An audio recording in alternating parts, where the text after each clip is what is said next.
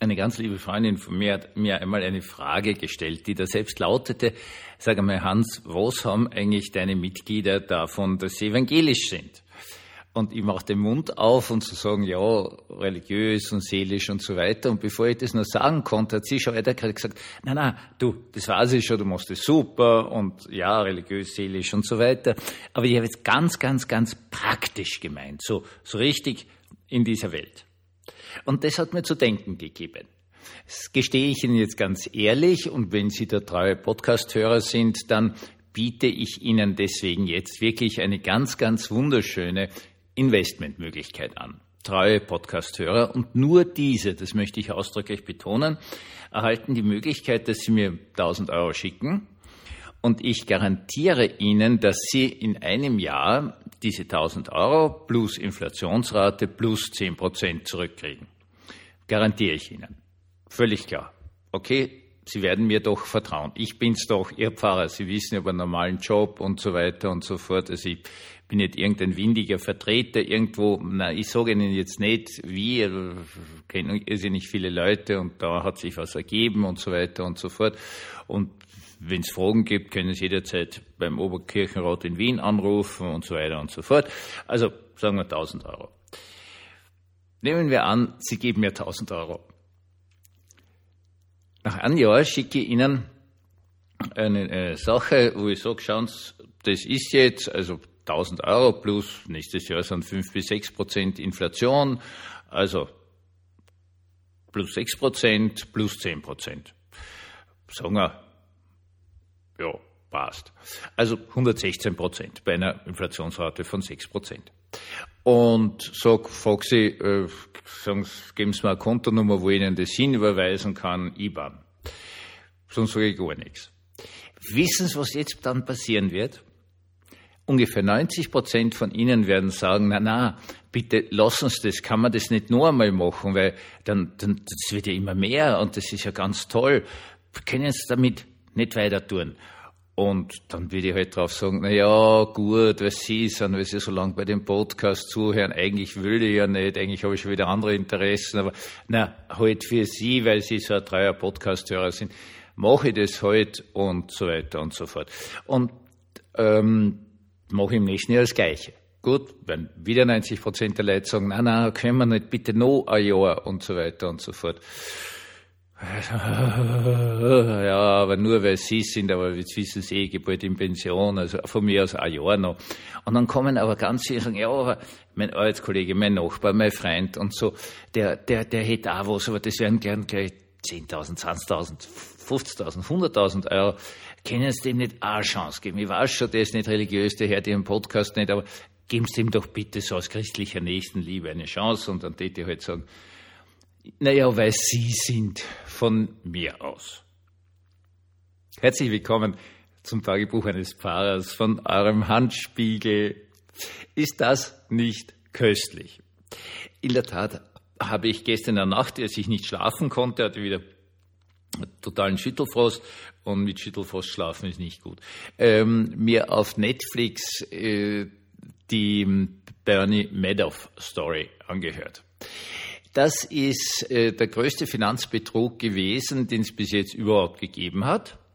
Der Bernie Madoff, also erstens mal schauen Sie es auf Netflix an. Es ist wirklich absolut total genial. Noch besser geht's nicht. Ähm, ja, der Bernie Madoff war hatte zwei Jobs sozusagen. Der eine war, er war ein, ein, ein Börsenhändler in den USA. Das habe ich auch erst mit dem kapiert. Also die kaufen zunächst einmal Aktien von jemandem, der verkaufen will und schauen dann, dass sie es an irgendwen anderen weiterverkaufen. Also das ist nicht so wie in Österreich zum Beispiel, wo das alles über die Börse läuft, sondern die kaufen und rufen dann 100.000 Leute an und sagen, na, da haben wir so eine tolle Aktie und so weiter und so fort. Gut, das Geschäft war legal, hat funktioniert. Er hatte nur ein zweites Geschäft. Und dieses zweite Geschäft war, das ist jetzt dann irrsinnig kompliziert, dann müssen Sie sich das anschauen. Am Schluss war das auch irgendein Hedgefonds, von dem er immer gesagt hat, na, er hat da gar keinen Hedgefonds. Und äh, das total Geile an dem war, er hat niemals auch nur einen Cent des Geldes, das er bekommen hat, in irgendwas investiert. Das heißt auf gut Deutsch, die Leute, äh, er hat denen einfach dann gesagt, so und so viel haben sie jetzt, wollen sie es haben. Und eben 90 Prozent der Leute, na, weiter, weiter, weiter. Und damit ist es gelaufen. Und der hat dann auch, auch so tolle Kontoauszüge geschickt, die reine, pure, absolute Fantasie waren und dann unglaublich tolle Ergebnisse gemacht haben und die Leute wollten alle ihr Geld nicht, ja, weil sie ja so tolle ähm, Gewinne haben draus. Äh, das Ganze ist ganz, ganz lang gegangen bis zum, zur großen Finanzkrise. Dann wollten alle plötzlich ihr Geld und dann hat sich herausgestellt, es mir nicht, es gibt keins. Und wirklich so faszinierend. Es, ist, es gab auch keine Aktien, es gab gar nichts, ja, weil es ist einfach kein Geld investiert worden. Aus. Sondern die neuen einkommenden Beträge sind dafür verwendet worden, wenn einzelne Leute haben natürlich schon gesagt, sie wollen jetzt ihr Geld wieder, die haben das auch sofort gekriegt mit tollen Gewinnen. Und damit äh, hat der gute Bernie Meadows also wirklich total lange sein Geschäft gehabt und ein tolles Leben geführt und so weiter und so fort. Bis das Ganze eben explodiert ist, weil plötzlich äh, viele Leute ihr Geld wieder haben wollten. Eine ganz schwierige Sache nebenbei zu bemerken, wie groß der Schaden wirklich war. Also in dieser Serie zum Beispiel ähm, wird das Geld, also jetzt nur das Geld, das investiert wurde und eigentlich veruntreut wurde, ungefähr auf die 15 Milliarden US-Dollar geschätzt. Äh, in Wirklichkeit kann man es wahrscheinlich nicht sagen. Es gibt natürlich Zahlen, die dann sagen, was weiß ich, 50, 60 Milliarden US-Dollar. Das sind aber diese Scheinabrechnungen. Also das ist ja nicht real. Ähm, das ist dann am Schluss nicht mehr wirklich klar geworden, weil auch aus Europa unglaublich viel Geld dorthin geflossen ist. Da hat sogar eine, eine Österreicherin, eine Wienerin eine ganz dubiose Rolle dabei gespielt, die dann eine eigene Bank gegründet hat. Sie ist dann von allen Vorwürfen freigesprochen worden. Finde ich auch witzig, dass man einfach so eine Bank gründen kann, wo unglaublich viel Geld gesammelt wurde, alles nur, um es in diesen Investmentfonds hineinzutun, den es eigentlich in Wirklichkeit nie gegeben hat. Und auch in Deutschland, in, äh, wo das eigentlich nicht gegriffen hätte, ist von Österreich aus versorgt worden. Und es gibt anscheinend Leute, die auf sowas reinfallen, auf solche Versprechen. Und das Reinfallen ist jetzt, das wirklich Witzige dran. Äh, vor 20 Jahren na, ja, vor 20 Jahren, also vor, vor 2000, hat ein äh, Finanzmathematiker sich das einmal angeschaut, eigentlich mit einem Blick gesehen, das kann es nicht sein. Geht nicht. Äh, die Kurve, die der gute Bernie Meadows ausgewiesen hat, war mehr oder minder eine 45-Grad-Linie. Völlig wurscht, wie die, die Börsenindizes nach oben und nach unten gegangen sind. Er hat immer seine 45 Grad Kurven da drin gehabt. Also Linie mehr oder minder mit so ganz leichten Zacken. Und das geht nicht. Das kann es nicht geben, hat er gesagt der Finanzmathematiker, hat das an die US-amerikanische Aufsichtsbehörde geschickt und gesagt, bitte, das kann's nicht sein, das, das, das, das ist, der hat dann ja, die Börsenaufsicht hat dann dadurch reagiert, dass sie zwar ganz junge, gerade frisch von der Uni gefangte Typen hingeschickt hat, die völlig eingeschüchtert waren von den tollen Bürogebäuden und dem Auftreten des Chefs. Und äh, sind dann nach sehr kurzer Zeit wieder abgezogen und gesagt, ja, wird schon in Ordnung sein. Das wirklich keine Ahnung hatten, wie man das Ganze macht. Äh, dann sind alle möglichen Artikel erschienen in wirklich hochwertigen Finanzzeitschriften, wo darauf hingewiesen wurde, das und das und das und das. Irgendeine Zeitschrift hat über 20 sogenannte Red Flags, also Warnstoppzeichen, äh, publiziert und die, die Börsenaufsicht ist halt wieder mal hin, hat sich das ein bisschen angeschaut für ein paar Tage, ist wieder gegangen und gesagt, wir haben nichts gefunden. Was wirklich faszinierend ist, aus dem einfachen Grund, weil irgendwer dann, wie das Ganze schon zusammengebrochen war, ähm, wenn ich das jetzt richtig verstanden habe, dann äh, die sogenannte Clearance Bank sich einmal angeschaut hat und in dieser Clearance Bank müssen schlussendlich alle Wertpapiertransaktionen in den USA eingetragen werden und da war einfach nichts eintragen. Aus. Kann ja auch nicht, weil ja schließlich nichts gekauft wurde. Es war nur Bargeld und ansonsten gefälschte Abrechnungen. Und das Faszinierende an der ganzen Geschichte ist jetzt dieser uralte Spruch, den meine Eltern so oft gesprochen haben, die Welt will betrogen werden. Man muss jetzt natürlich dazu sagen, dass meine Eltern schon, als ich auf die Welt gekommen bin, alt waren, älter als, als mein Vater 65, ich bin jetzt, jetzt gleich 62, also älter als ich jetzt bin. Und der hatte schon ein bisschen Erfahrung. Meine Mutter war 45, die hatte auch schon ein bisschen Lebenserfahrung. Und ähm, das war sozusagen der Lieblingsspruch von beiden, die Welt will betrogen werden. Und das ist eine spannende Geschichte, oder? Also diese, im, im, im Rückblick ist diese, diese ganze Hedgefonds-Geschichte und, und super Investitionen und was weiß ich was, völlig klar, dass das Blödsinn ist. Also das kann es nicht sein. Also das geht nicht. Also das ist einfach, einfach unmöglich. Wenn Sie, Sie brauchen nur einen Blick werfen auf die Linie, die dieser Fonds angeblich hat und die, den, den äh, US-amerikanischen Börsenindex und Sie müssen mit einem Blick sehen, das geht nicht. Ist ein Blödsinn. Und jetzt halten aber alle an dieser Illusion fest. Und das ist das für mich so total Faszinierende. Das Festhalten an einer Illusion.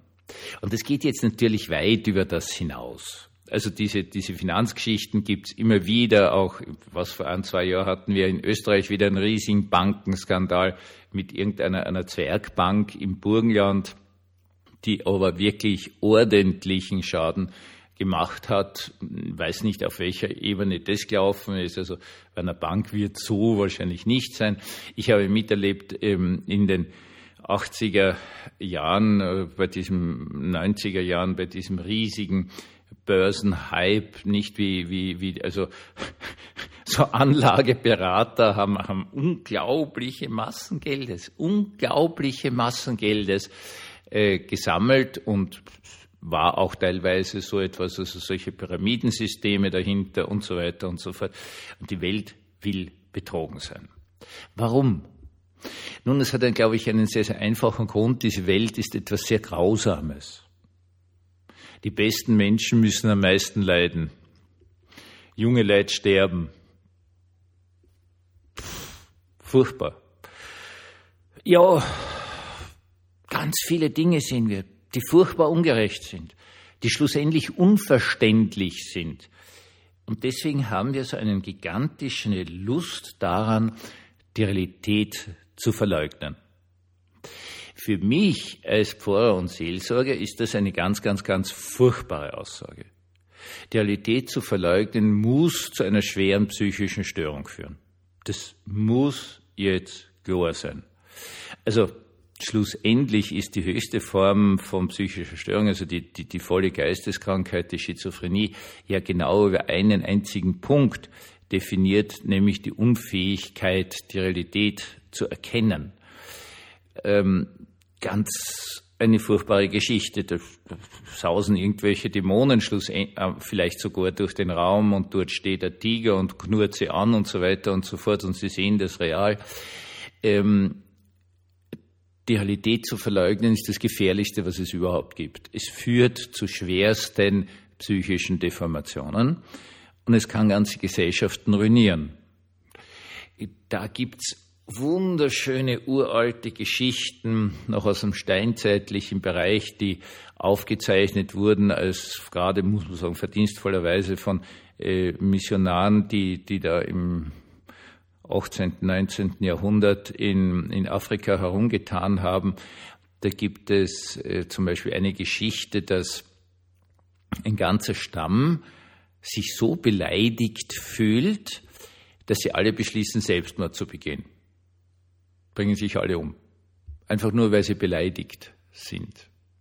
Ein totaler Punkt der Realitätsverkennung. Nicht? Mit einer Beleidigung kann, kann extrem schmerzhaft sein, aber eigentlich ist das kein Grund, sie umzubringen. Das möchte ich mal festhalten.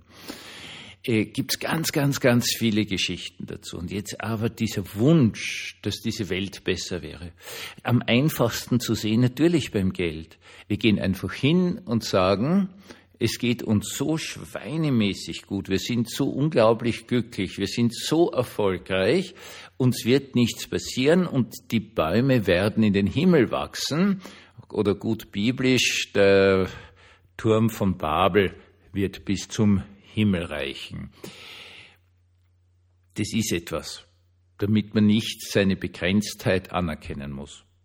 Es gibt eine sehr einfache Sache, wie kann man einem Betrüger entgehen? Und die Antwort ist ganz einfach, wenn etwas zu gut klingt, um gut zu sein, dann ist es auch nicht gut. Und es ist jetzt auf jeder Ebene gegeben.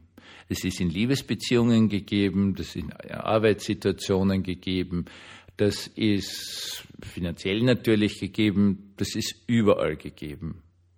Der Mensch aber ist so verschreckt, und das muss man mal festhalten, dass er nur mit Gottes Hilfe dazu imstande ist, sich der Grausamkeit dieser Welt und dieser Realität zu stellen.